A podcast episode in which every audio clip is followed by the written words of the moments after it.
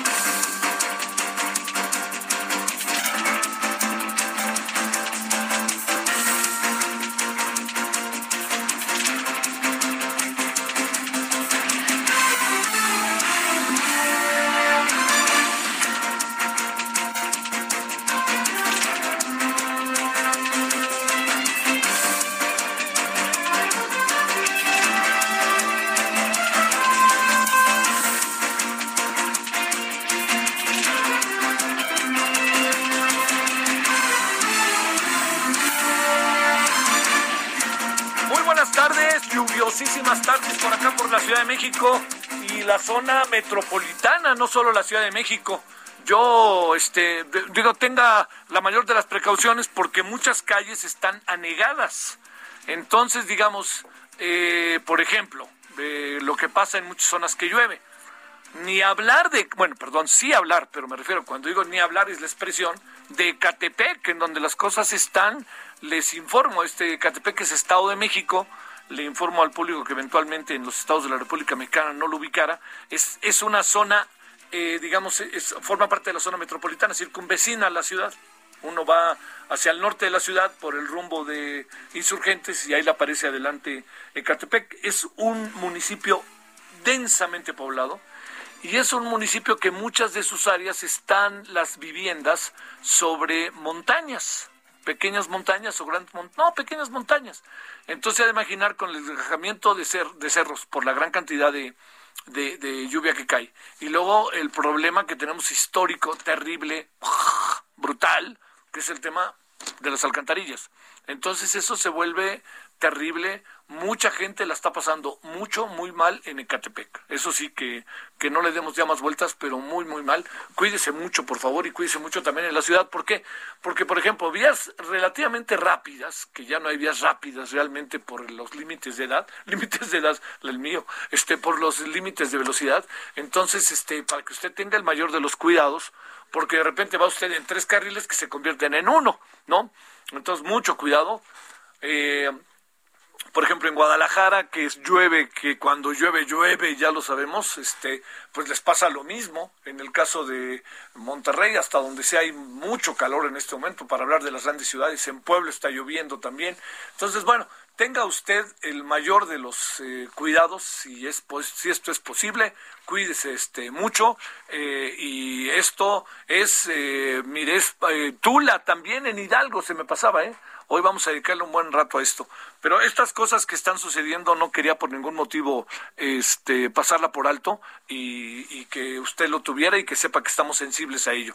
Bueno, otro asunto que vamos a abordar al ratito luego, luego, es el de la despenalización del aborto. Un gran avance. Un gran, gran avance. Fíjese que hoy el presidente de nuevo dijo, no quiero desgastar la investidura presidencial. Yo creo que el presidente no quiere hablar del tema, punto. Así de fácil. Yo creo que lo rebasa. ¿Me entiende? Así, es un tema que el presidente no puede, no puede, le, pesa, ¿no? Tendrá sus creencias, pero tanto como que si dice algo el presidente se va, va a este a, este, a desgastar la, la investidura presidencial? yo no sé, ¿eh? Yo no sé en un asunto de esta naturaleza. Eh, yo no sé si los, las fuerzas, quien hoy está más del lado de, eh, de no al aborto, son, es, digamos, son los militantes del presidente, no lo veo así, yo creo que es la derecha, ¿no? Y tiene su, su motivo y su razón respetable pero el presidente no tendría, si, si, digo, si tanto le dice a las clases medias, pues si las clases medias piensan que no debe haber aborto, pues ¿qué le importaba al presidente? Iba a aventarles otro santo mandarreazo, ¿no? Como lo ha venido haciendo. Bueno, yo creo que el presidente no quiere hablar de ese tema, así de fácil. Y eso, junto con otro asunto que ha causado hoy toda la mañana una gran cantidad de comentarios, pero mire, como diría, bueno, para decirlo en términos seccionales, lo que le digan al señor López Gatel le hace lo que el viento a Juárez. ¿Cómo la ve? Digo, para hablar en términos del sexenio, ¿no? ¿Por qué? Porque el señor López Gatel, mire, dijo algo que no lo, no lo argumentó, ¿no? Dijo algo que eventualmente puede tener razón, pero la forma en que lo plantea es de tal insensibilidad que vuelve a colocarnos en ese gran problema que hay de cómo este gobierno ha tratado a los niños, a los papás, a los niños, pero me refiero el trato que han intentado los padres y madres de los niños con cáncer, con, con comorbilidades, que han estado enfermos, que no les importa. O eso hacen ver. Y si piensan que detrás de que los niños planteen una o los papás o que los niños digan, oigan, yo por favor necesito una medicina, y el presidente piensa que eso forma parte de un complot de todo el país. La verdad es, eh, yo creo que el presidente pierde mucho con eso. Sinceramente pierde mucho, porque se ve insensible. Y sí se ve atento a algunas cosas, y no se ve atento a esto también. Pensar que detrás de esto hay todo un complot, me parece que es perder de vista varias cosas. Bueno, la sensibilidad eh, que se debe de tener, pero segundo, ¿sabe qué? Es no tener el diagnóstico de lo que pasa. Si tuvieran el diagnóstico de lo que pasa, las respuestas serían diferentes. Eso es lo que queda, me parece que, eh, me parece que es lo que queda clarísimo. Pero bueno, yo no quisiera ahondar más, no porque no quiera, sino porque lo vamos a platicar en un ratito, porque con todo gusto le ahondo al tema.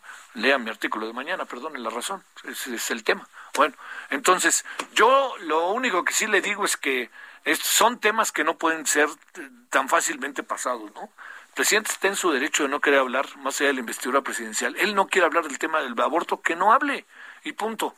Yo nomás recuerdo Valéry Giscard d'Estaing, que fue presidente de Francia, estaba en contra del aborto él era católico. Y se hizo una votación, y en la votación en Francia se decidió sí al aborto. Y el presidente de Francia dijo, yo apoyo la decisión de sí al aborto, pero debe de quedar claro que esto va en contra de mis principios. Pero si lo decide la nación, yo pongo mi firma. Esto, digamos, no espero una respuesta como la de Valéry Giscard del presidente López Obrador, pero sí espero una apertura cada vez más al máximo del tema. Mañana va a tener que abordarlo por la decisión que hoy tomó la Corte. Eh, y, deberá de ser republicano, ¿no? El presidente. Y lo otro, esto del señor eh, López Gatel, sí creo que fue, eh, es que, es que parece que no pasa nada, ¿no? Esa es, es una cosa que yo no alcanzo a entender muy bien, ¿no? O sea, a ver, vamos a plantearlo con el símil del deporte.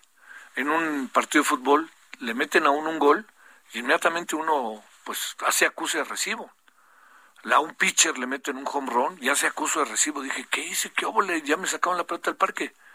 Bueno, en una pelea de box, ¿no? A uno le dan un golpe y uno dice, ah, tengo que tener cuidado qué hacer ahora para que no me den otro, pero sobre todo para poder responder.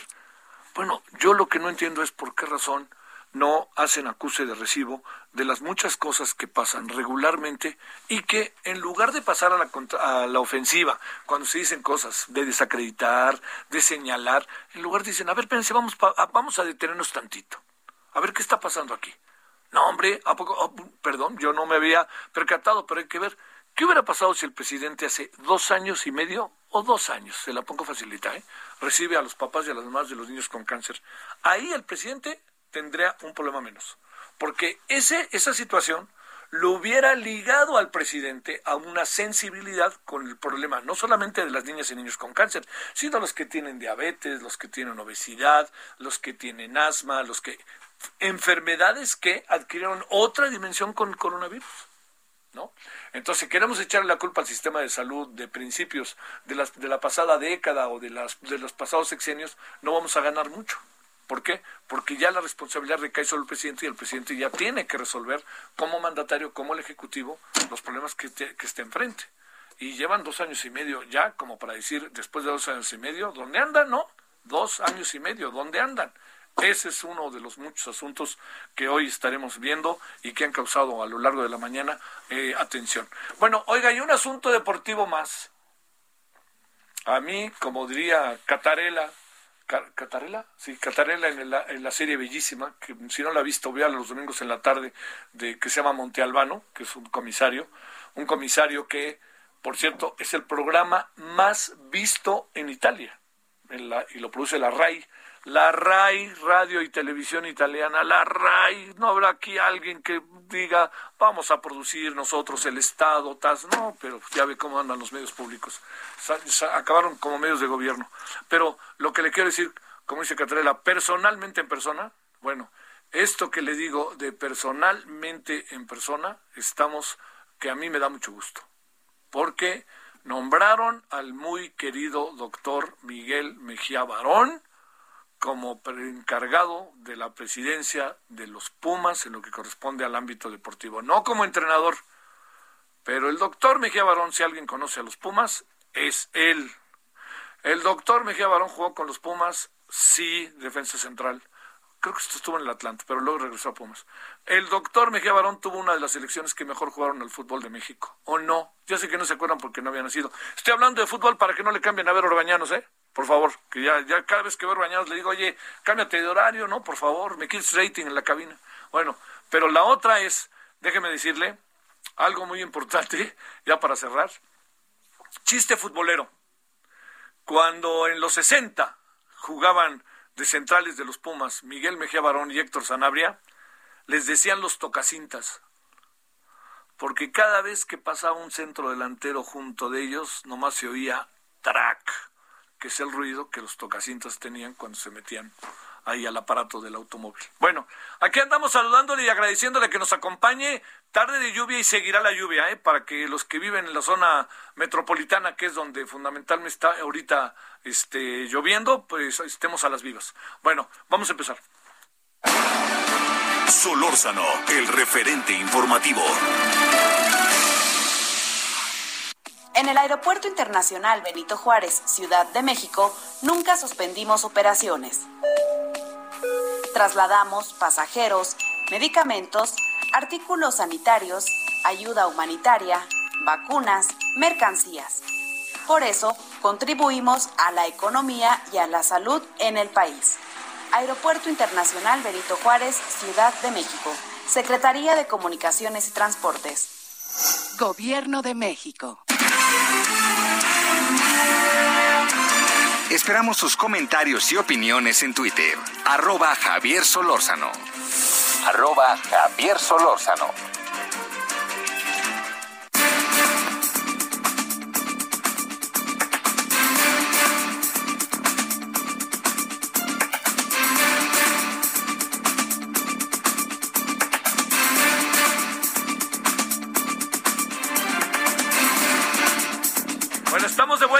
Agradeciéndole que nos acompañe uno de los temas del día y de muchos días. Mariana Bello es integrante de Gobernanza MX y de la red feminista Quintana Ruense. Mariana, ¿cómo has estado? Mira lo que vino a pasar, ¿cómo te ha ido? Hola, buenas tardes, este Javier. Por el momento solamente integrante de Gobernanza MX, por favor. Bueno, quitemos esto de eh, la red feminista de, de Quintana Ruense. Eh, a ver, Mariana, ¿Qué pasó hoy? ¿Qué supones? ¿Cómo poder entender, leer este gran, gran, gran avance que por lo menos la, impresión que uno tiene se ha dado este día después de largas y largas batallas, luchas? Ay, tú lo, estás diciendo, lo estás diciendo muy bien. Bueno, eh, más allá de, eh, aclarar que, no soy abogada y por lo tanto experta en, términos técnicos jurídicos.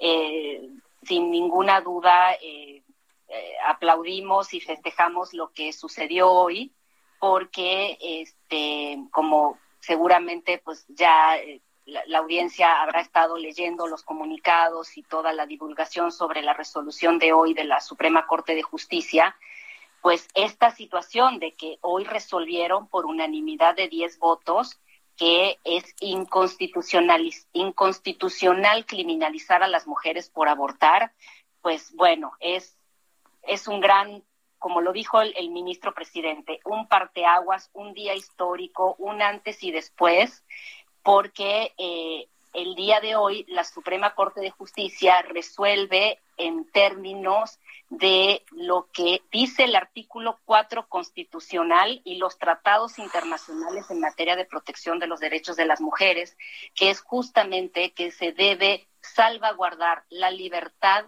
y la autonomía reproductiva de las mujeres. Esto es que tenemos libertad eh, para decidir sobre nuestros cuerpos, para decidir sobre nuestra reproducción, sobre nuestra vida sexual, sin tener que enfrentar criminalización por, por, estos, por, por esta libertad y por este ejercicio de derechos.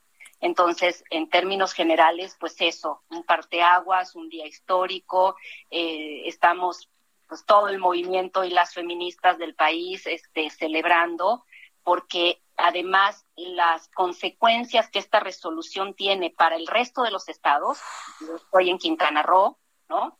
Eh, es de un alcance extraordinario, ¿no? Oye, eh, esto significa, eh, digamos, los dos compartiendo que estamos hablando de un alcance nacional.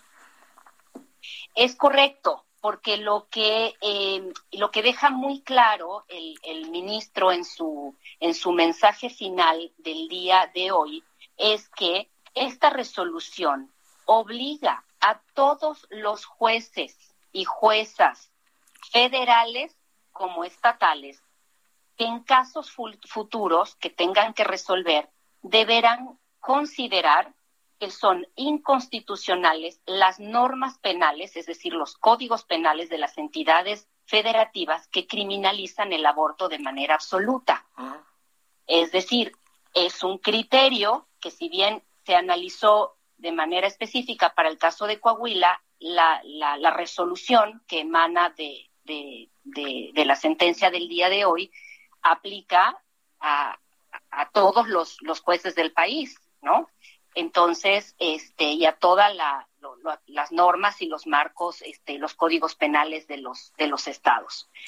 Eh, pues vaya, es un criterio eh, extraordinario, ¿no? Que nos da la puerta de entrada justamente para este, tumbar, por decir de alguna manera, nuestros códigos penales restrictivos en los estados y todo lo que ello significa. ¿Qué historias de vida eh, en tu largo peregrinar, Mariana, recuerdas? ¿O cuántas historias te, pasarán por la cabeza ahora que estamos en esta, en, donde todo lo que indica será una nueva etapa en la vida del país? Híjole, em, eh, esto es bien interesante porque justamente una de las cosas que tenemos mucha claridad en los estados, Javier, es que eh, si bien este tipo de, resoluciones, pues esto, ¿no? Lo que ya hemos dicho, son, son un precedente inaudito, eh, inmejorable, eh, pues tenemos que seguir trabajando en las realidades locales, ¿no? Esto, ¿qué significa? Por ejemplo, es muy importante que no solo se hace extensivo lo que se resolvió y no solo se hace extensivo a las mujeres que abortan, sino también a las personas que les asisten. Esto es una batalla que tenemos de manera constante en los estados, en los municipios y en cada rincón del país, que es hacerle entender al personal médico las obligaciones que tiene respecto de una mujer que requiere un embarazo, una interrupción voluntaria del embarazo, aun cuando está bajo las causales de ley porque la impronta que tiene muchas veces el personal médico es que eso está prohibido y no lo puedo hacer, ¿no? A veces serán cuestiones personales y otras serán realmente temor a la norma. Entonces, sí tenemos que seguir trabajando muchísimo con, con el personal del sector salud, justamente ahora para hacerles ver que ellos no pueden tampoco ser penalizados por asistir a mujeres en una situación de aborto. Esto va a comenzar a quedar muy claro. Pero además de eso, no sé si tú seguramente, creo que lo has comentado en tu programa, en el mes de junio, hace dos o tres meses, el, el Centro Nacional de Equidad de Género y Salud Reproductiva publicaron unos lineamientos eh, de atención al aborto seguro, que justamente lo que hacen es ofrecer todo un estado de actualización acerca de cómo deben llevarse a cabo los procesos de interrupción del embarazo, este, con criterios actualizados, este, aprobados por la Organización Mundial de la Salud, etcétera. O sea que también hay toda una labor de actualización eh, médica respecto a cuáles son las tecnologías más convenientes, menos riesgosas y que actualmente se, estipulan que deben usarse para atender a las mujeres. Sí, claro. Hay mucho trabajo que hacer aún en ese sentido. Por supuesto, echamos a andar algo, pero tenemos que prepararnos para ese algo, ¿eh? Porque. Eh, oye, porque veto a saber, Mariana, si no también nos vienen muchas, este, muchas... Eh, híjole, pues no muchas, ¿no? No quisiera ponerlo así en esos términos, pero solicitudes de personas que encuentran que en el país esto ya se ha aprobado y vengan del extranjero porque en sus países no pueden, en fin, cosas que, que es la vida misma, ¿no? No, no, se vuelve uno también, en, está en la imperiosa necesidad de saber responder, ¿no? Eh, ahí todavía, fíjate que ahí todavía, por lo que yo alcanzo a entender, y repito, no, no, ni he analizado todos los fundamentos técnicos jurídicos de la sentencia, creo que todavía ni siquiera está pública, es muy reciente, ni soy experta en el tema, pero creo que ahí hay un tema que todavía eh, falta como, como trabajar, que justamente es hacer obligatorio al Estado que provea los servicios. ¿No? Hasta ahorita en lo que nos quedamos hoy es que las mujeres ya no pueden ir a prisión, no se las puede criminalizar por este por tener un aborto voluntario. Ah, hasta, ahí. Sin embargo, sí nos falta avanzar en la obligatoriedad de los servicios de salud en todos los estados para que efectivamente los servicios se brinden de manera gratuita, segura, confidencial, conforme a normas actualizadas, etcétera. Sí, Mariana, pues este día muy importante. Te mando un gran saludo y gracias, Mariana Bello, que estuviste con nosotros. Muchas gracias a ti por cubrir este tema. Gracias. Hasta luego, Mariana. Buenas tardes. Eh, bueno, déjeme decirle, déjeme decirle antes de que de otra cosa, que los números de hoy, cómo estamos con el COVID, se los leo. Tenemos eh, 1.071 muertes por el virus. Como suele pasar los martes, tenemos la información más precisa de la que tenemos el lunes. Y en cuanto al número de contagios, tenemos 15.784, que esto le da una idea de cómo estamos. Eh, primero, la mayor del número de muertos fue el 21 de junio con eh, del 2020 con 1.044 decesos, la segunda ola, su número más alto, 1.803, y la tercera ola, el número más alto de personas fallecidas, eh, 1177.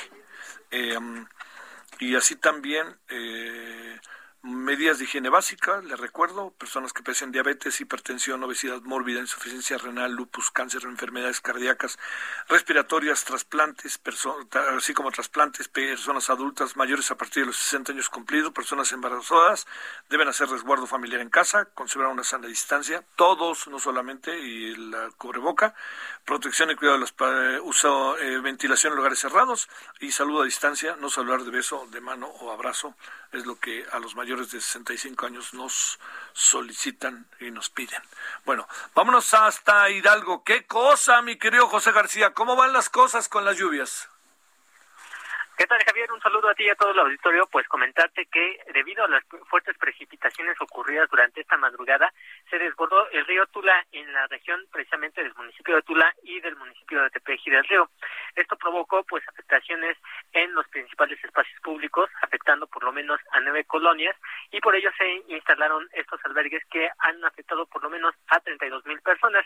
De la misma manera, en el Hospital del Instituto Mexicano del Seguro Social número 5 de Tula, el desbordamiento provocó la falta de suministro de energía eléctrica y por ello fallecieron hasta el momento 17 personas que tenían complicaciones de COVID-19 y que requerían la oxigenación para poder seguir sobreviviendo.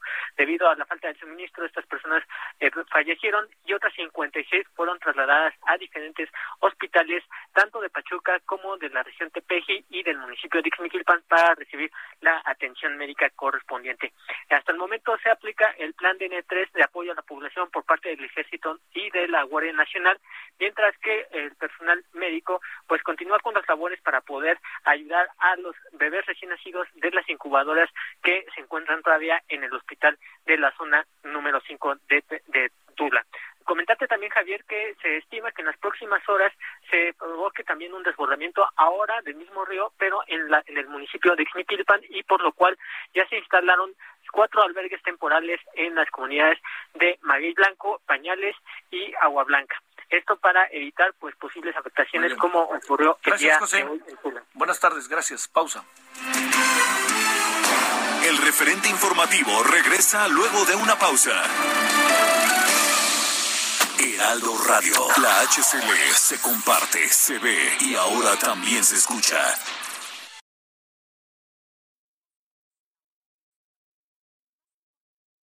Heraldo Radio 98.5 FM, una estación de Heraldo Media Group, transmitiendo desde Avenida Insurgente Sur 1271, Torre Carrachi, con 100.000 watts de potencia radiada.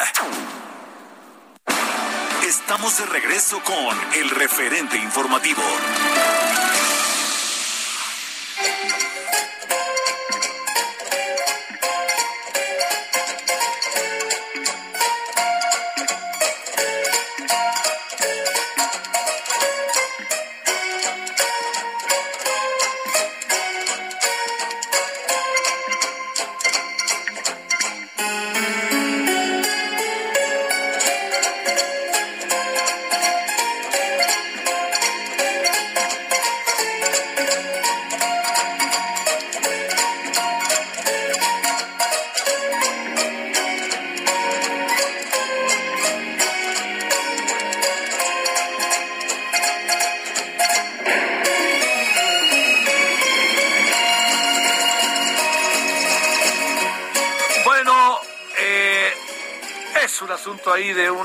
Película que los franceses se sabían de memoria, porque salían sus luminarias, el señor Jean-Paul Belmondo y Alain Delon.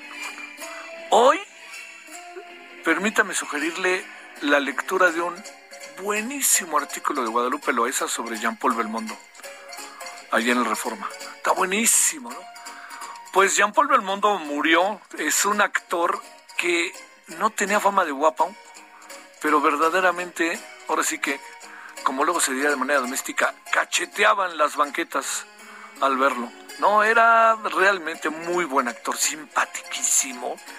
E hizo una de las películas más importantes en la historia del cine francés, que se llamaba Sin Aliento, de lo que se llamó la nueva ola francesa, Le Nouvelle Vague. Y la hizo con Jan Seberg, eh, de Jean-Luc Godard, y el guion era de François Truffaut. No, aquí se juntan cosas con Jean-Paul Belmondo maravillosas. Bueno, usted ha de decir y por qué ponemos Borsalino, porque fíjese de lo que se trata. Yo la vi. Se trata de dos capos que quieren quedarse con la mafia, ser los este, grandes hombres de la mafia, encabezarla, en eh, Marsella. Y bueno, se- era increíble porque se llevaban muy bien los dos este, después, pero se pelearon, ¿eh? Por la vanidad. Los dos querían ser los primeros en aparecer en los créditos. Un gran actor, Jean-Paul Belmondo. Hoy lo definió muy bien, ¿eh? Muy bien. El, el culto presidente francés, que yo creo que este, en los últimos meses en que han fallecido personas importantes del mundo del artista, de la, de la cultura y del, del arte, eh, lo que ha hecho el presidente francés es muy atinado. Lo que dijo hoy de Jean-Paul Belmondo lo confirma. Pues bueno, en eso andamos con la muerte de Jean-Paul Belmondo, 88 años de edad, eh, El hombre del río, El profesional, apareció en una cantidad de películas, bueno, una gran cantidad de películas. eh, grabó una película, filmó una película en Río que es muy divertida también. Pero bueno, yo a mí este cuate me gustaba, me divertía mucho. Salió este en Casino Royal, así un ratitito. Bueno, Jean Paul Mondo falleció, 88 años de edad, y esto es para recordar también a quien era su amigo, no amigo, ¿no? Este que es Alain Delon, que es la otra gran figura de esta época del cine francés. Realmente le pesó a los franceses, ¿eh? Hoy los diarios sacan la foto de él en primera plana. Pues era un personaje mediático, simpático y este se casó creo que como cuatro o cinco veces. Bueno, ahí echen una miradita al artículo de Guadalupe Loesa que en verdad está, además de todo, muy divertido. Bueno, Borsalino, aquella famosa película en que aparecen Alain Delon, y Jean-Paul Belmondo, o Jean-Paul Belmondo y Alain Delon antes de que se vuelvan a agarrar de la greña y salga de la tumba el señor Jean-Paul Belmondo.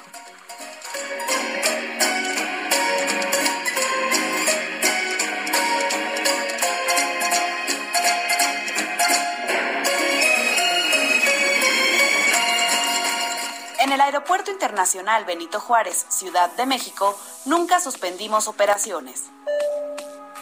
Trasladamos pasajeros, medicamentos, artículos sanitarios, ayuda humanitaria, vacunas, mercancías.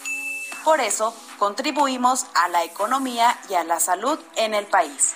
Aeropuerto Internacional Benito Juárez, Ciudad de México.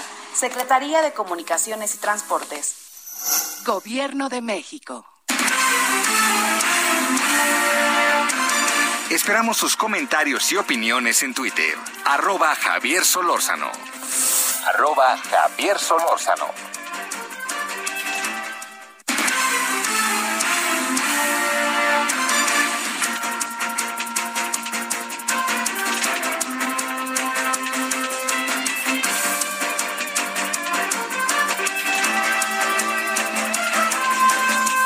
Reitero las declaraciones que ha hecho últimamente sobre Mbappé, sobre Jean-Paul Belmondo, entre otros, también, por ahí seguramente se me pasa algo, del presidente francés son muy precisas, ¿no? Muy como muy puntuales. Mbappé es el futbolista del Paris Saint-Germain y de la selección francesa.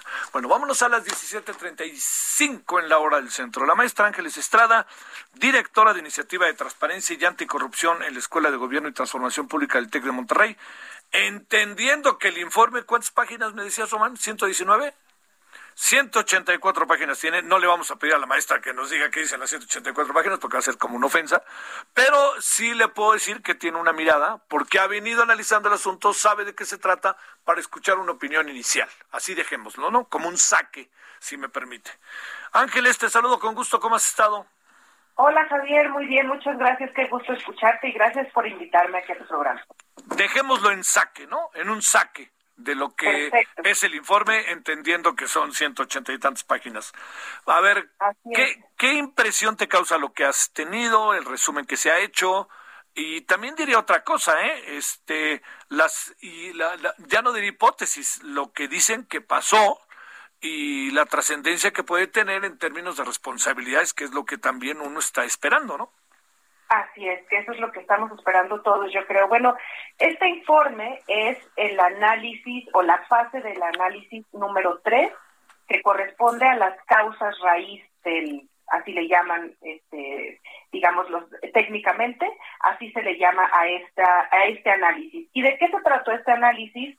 Está vinculado con el primero, con el, de la fase 2, que si tú recuerdas, y, y eh, quienes nos escuchan, eh, recuerdan que el problema que se ubicó en ese otro informe fue que habían fallado los pernos y que de hecho había espacios en donde ni pernos había y otros en donde los pernos no eran eh, este, pues de la calidad necesaria para soportar eh, los movimientos, el tránsito de los convoyes, etcétera. Entonces, a partir de eso se hace una, un siguiente análisis y de los resultados digamos, de los principales resultados que se pueden eh, que se pueden ver en este informe de la fase 3 es que el colapso ocurrió, dice el informe, como resultado del pandeo de las vigas facilitada por la falta de pernos funcionales en una longitud significativa de, de la construcción. Eso es una cosa importante, ¿no? Que esta, pues, digo, nosotros se los hubiéramos podido decir gratis. Claro. porque ya nos habían dicho, ya nos habían dicho lo de los pernos, pero bueno. Eh, también nos dicen que lo anterior creó condiciones que llevaron a la distorsión de la, de la construcción y que eso generó, digamos, que se redujera la capacidad de soporte de eh, la construcción. Perfecto, muy bien. Eh, nos indican también, aquí hay una cosa importante, nos indican que esto de los pernos no está relacionado con el terremoto del 2017, porque si recuerdas, también había una hipótesis de que era a partir del terremoto del 2017 que, eh, que esto se había movido y que entonces pues pues que se tenía que investigar a partir de esa fecha en adelante. Y lo que nos dice el informe es que esto no es cierto, que esta, esta eh, hipótesis no se sigue derivado de el análisis químico que hicieron eh, y físico de, de, pues de varios materiales y se dieron cuenta que esto viene de mucho más atrás del 2017.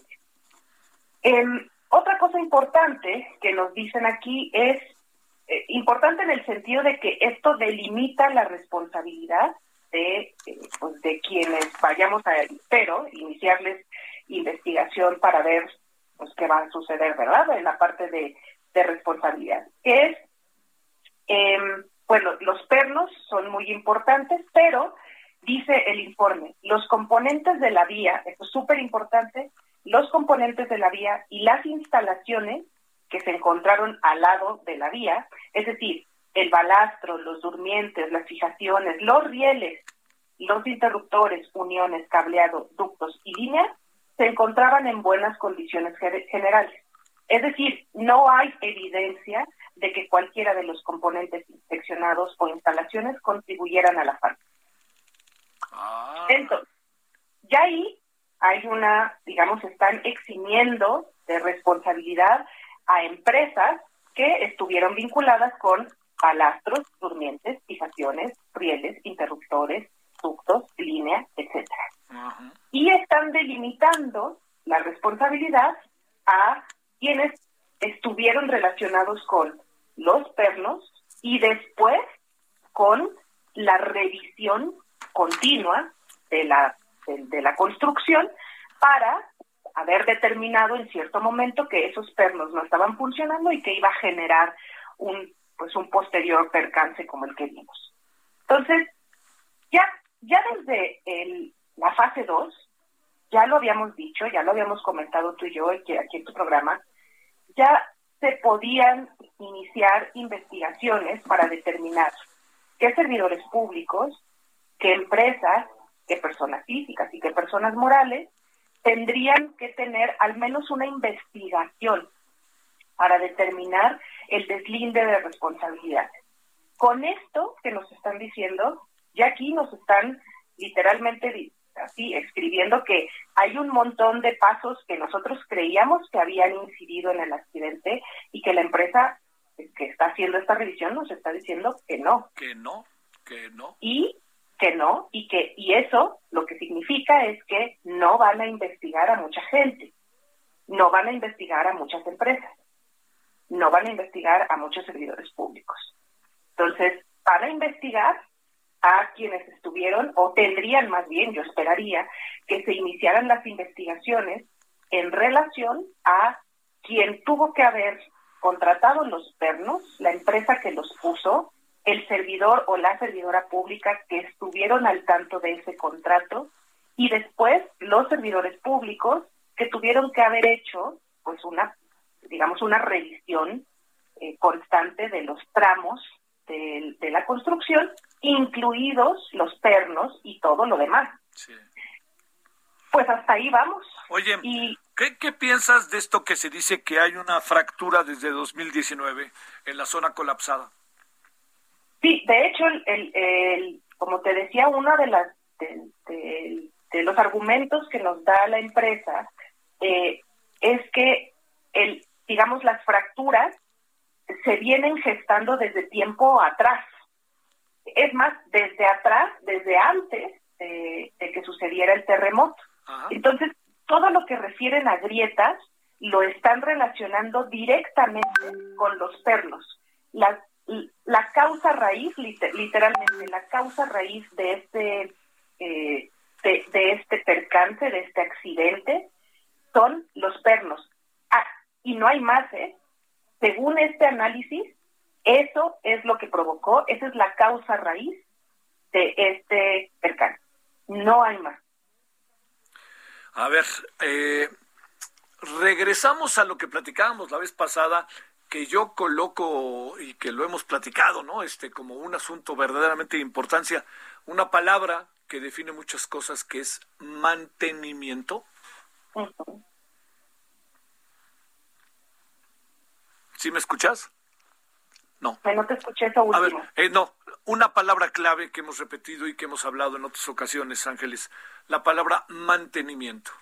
Correcto. Eso, eh, por ejemplo, esa palabra em, no se menciona dentro de este dictamen. Em, creo que, o sea, creo que está bien que no se mencione en el sentido de que ellos, la obligación que tenía esta empresa no era nada más revisar cuál fue la causa mecánica eh, de, del accidente. Pero lo que hay detrás de esto es que efectivamente hay una negligencia mayúscula en la parte de mantenimiento. Claro. Oye, porque si no, ¿cómo te explicas la factura de 2019 y que nadie haya dicho nada? No te, es que no te la puedes explicar. Además, el propio informe señala que la fractura era visible desde hace mucho tiempo. Es decir, no era como una cosa que estuviera en el alma adentro de la construcción y que entonces no se pudiera ver. Ellos mismos señalan que físicamente era visible el, eh, esa, esa grieta. Entonces, es evidente, ¿no? A mí me parece evidente que tiene que haber por lo pronto una, una investigación, así como hicieron esto, Javier, así como, como se dieron a la tarea de hacer esto, de hacer esta, este análisis pericial de qué fue lo que sucedió, cómo fue que se colapsó y por qué se colapsó, este mismo análisis lo tendríamos que hacer en la parte de responsabilidad, tanto de responsabilidad administrativa como de responsabilidad civil y de responsabilidad penal que hay para quienes construyeron, para quienes contrataron y para quienes realizaron mantenimiento. Sí. Híjole, no, no, a ver, te pregunto, eh, ¿está, está como a modo el informe en función del conocimiento que podemos tener de lo que pudo pasar, entendiendo que estamos ante profesionales que hicieron un informe, pero está como a modo o no, ¿qué alcanzas a ver? Pues a mí la única parte que me a ver, la causa raíz me parece que, está como, como muy vinculada. Pensé que iban a dar más elementos en el análisis y no, se ciñeron a los ternos. Pero en un parrafito, hasta abajo, en la página 172, mencionan que eh, todo esto no está relacionado ni con las líneas, ni con la vía, ni con los convoyes, ni con que eran otras cosas que pues que de tiempo atrás habíamos visto, a partir de otros contratos, además, que las, las ruedas, que los convoyes, que el peso, que... Eh, y entonces ahora ya nos están diciendo que no. Eso me parece raro, pero claro, será porque yo tengo esta suspicacia de, y porque estudio esta parte de, anticorrupción, y me parece rarísimo que lo mencionen. Em, y me parece raro porque siento que están eximiendo de responsabilidad a un montón de gente, de empresas y de servidores públicos. Híjole. Así. Bueno, oye, oye, a los del pasado, a los de en medio y a los del futuro y a los del presente. A los de todos lados. Sí, a los de todos lados porque están diciendo no tuvo nada que ver, estuvieron en excelentes condiciones y así lo dicen, no tuvo nada que ver con el accidente. Y yo digo, o sea, todo es culpa de los pernos. Y entonces aquí lo que me preocupa es ok, van a meter entonces a la cárcel al señor que puso los pernos, a, la cuadrilla de gente que puso los pernos y a todos los demás que tuvieron que hacer mantenimiento, que tuvieron que revisar los contratos, que a esos no. No, y además hay otra parte que, por, digo, no sé qué pienses, pero como si el ingeniero Slim dijo, bueno, yo asumo mi parte y órale. Y él ya, de hecho, incluso ha dicho que va a poner y que en un año está, etcétera. No sé de esta parte cómo la ves, Ángeles. Pues lo que sucede es que también como se hizo este análisis de solamente esa parte, esa sección, pues estaría padre que también el señor Slim pudiera hacer un análisis de toda la obra, ¿cierto? Desde el principio hasta el final de la obra y que no vayamos a tener otro problema de pernos en algún otro lugar. Entonces, creo que sería conveniente comenzar con dos cosas. Hacer la investigación administrativa y penal para deslindar responsabilidades. De, a mí lo que me interesan son los servidores públicos. Atrás de esto, que no se nos olvide, hay gente eh, del, servicio público, que además varios de ellos siguen siendo funcionarios públicos actualmente. Entonces, creo que eso es importante ya de empezar a investigar y analizar. Y lo siguiente es, muy bien, si vamos a dejar la obra para uso dentro de un año, pero que sea toda la obra, no solamente ese pedacito. Y otra cosa, el ingeniero Slim, este, digamos, pues es el único que tendría que resarcir eh, en algo a la Ciudad de México, a los ciudadanos de esta, de esta ciudad eh, por esta obra. ¿No hay otras empresas metidas ahí? Yo digo que no. ¿No hubo otras manos? Sí, yo digo igual que tú. Bueno, maestra, te mando un gran saludo y el agradecimiento de este, ahora sí que de este bomberazo, porque auténticamente acaba de salir y te estaremos buscando con más pausa para que lo leas y que nos digas qué te parece a detalle. Claro que sí, Javier, muchísimas gracias. Hasta luego, maestra. Ángeles Estrada, directora de Iniciativa de Transparencia y Anticorrupción de la Escuela de Gobierno y Transformación Pública del TEC de Monterrey. Solórzano, el referente informativo. Balance Inmobiliario es presentado por Centro Urbano. Estrena hoy Casa Odepa en 20. Grandes promociones en Tecámac, Querétaro, Puebla, Cancún, Playa del Carmen y Monterrey. Tu mejor hogar e inversión está en 20.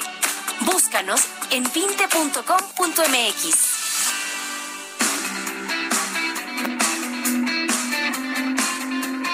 Bueno, como todos los martes, con enorme gusto, Horacio Urbano, presidente del Centro Urbano. ¿Cómo estás, querido Horacio? ¿Cómo te ha ido? Querido Javier, pues muy bien, pues pintando mantas para hacer mi manifestación, caray. A ver, cuéntame. Pues voy en defensa, vamos en defensa de los pernos. Sostengo que Pepe el Toro y los pernos son inocentes. Oye, pues ya que estás encarrilado, a ver, dinos algo sobre eso. No, bueno, ¿qué te puedo decir? No, o sea, yo creo que en este en este caso, aún de la selección de los pernos, si tú vas a poner algo, el cualquier albañil te va a decir, pues, jefe, pues compró los taquetes que no eran. La culpa no es del perno, sino del que lo hizo compadre. ¿Quién lo compró? Sí. Oye, este, ¿y nada más el ingeniero Slim es responsable?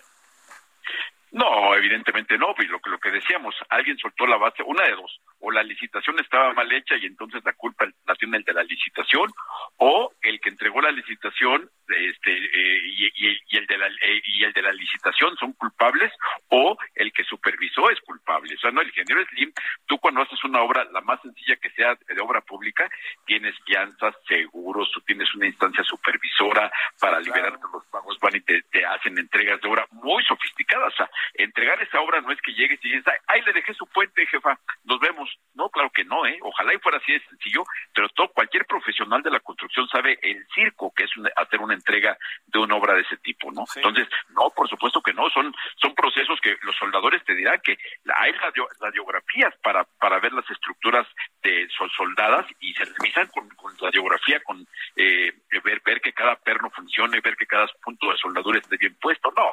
No, no, evidentemente eh, culpar al material es como decir que todo lo que cayó con los sismos fue culpa del cemento, ¿no? Bueno, para no alejarnos de lo que hoy traes y me dieron ganas de seguir platicando, Cuéntame, ¿los millennials no, no quieren comprar casa o qué? Fíjate que, que durante mucho tiempo se dijo que los millennials no querían comprar casa, pero la realidad es que para los millennials, como para todos, era cuestión no más que de que dejaran de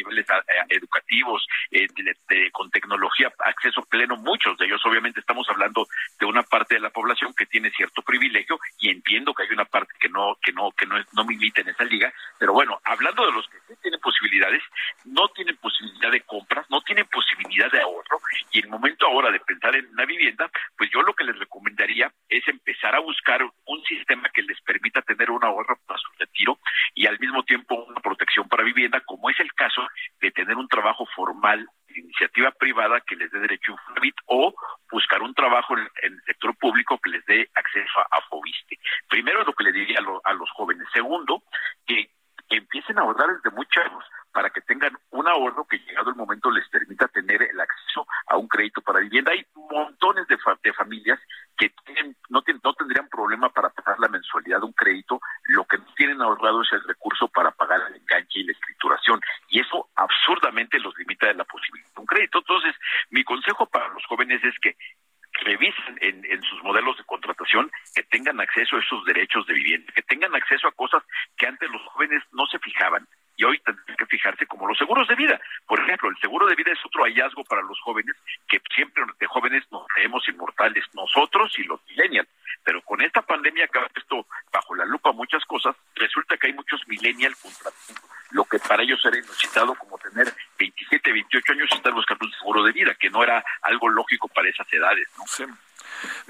Te mando un saludo, buenas tardes.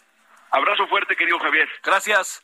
Bueno, vámonos donde nadie nos juzgue. Nos vemos a las 10, a las 21 horas en hora del centro, Heraldo Televisión, el referente, con los temas del día, ¿no? El tema del aborto, el tema de lo que hemos hablado de la línea 12, etcétera, Frontera Sur. Pásenla bien, todavía hay tarde, hasta el rato. Balance Inmobiliario fue presentado por Centro Urbano. Hasta aquí, Solórzano, el referente informativo. Heraldo Radio, la HCL se comparte, se ve y ahora también se escucha.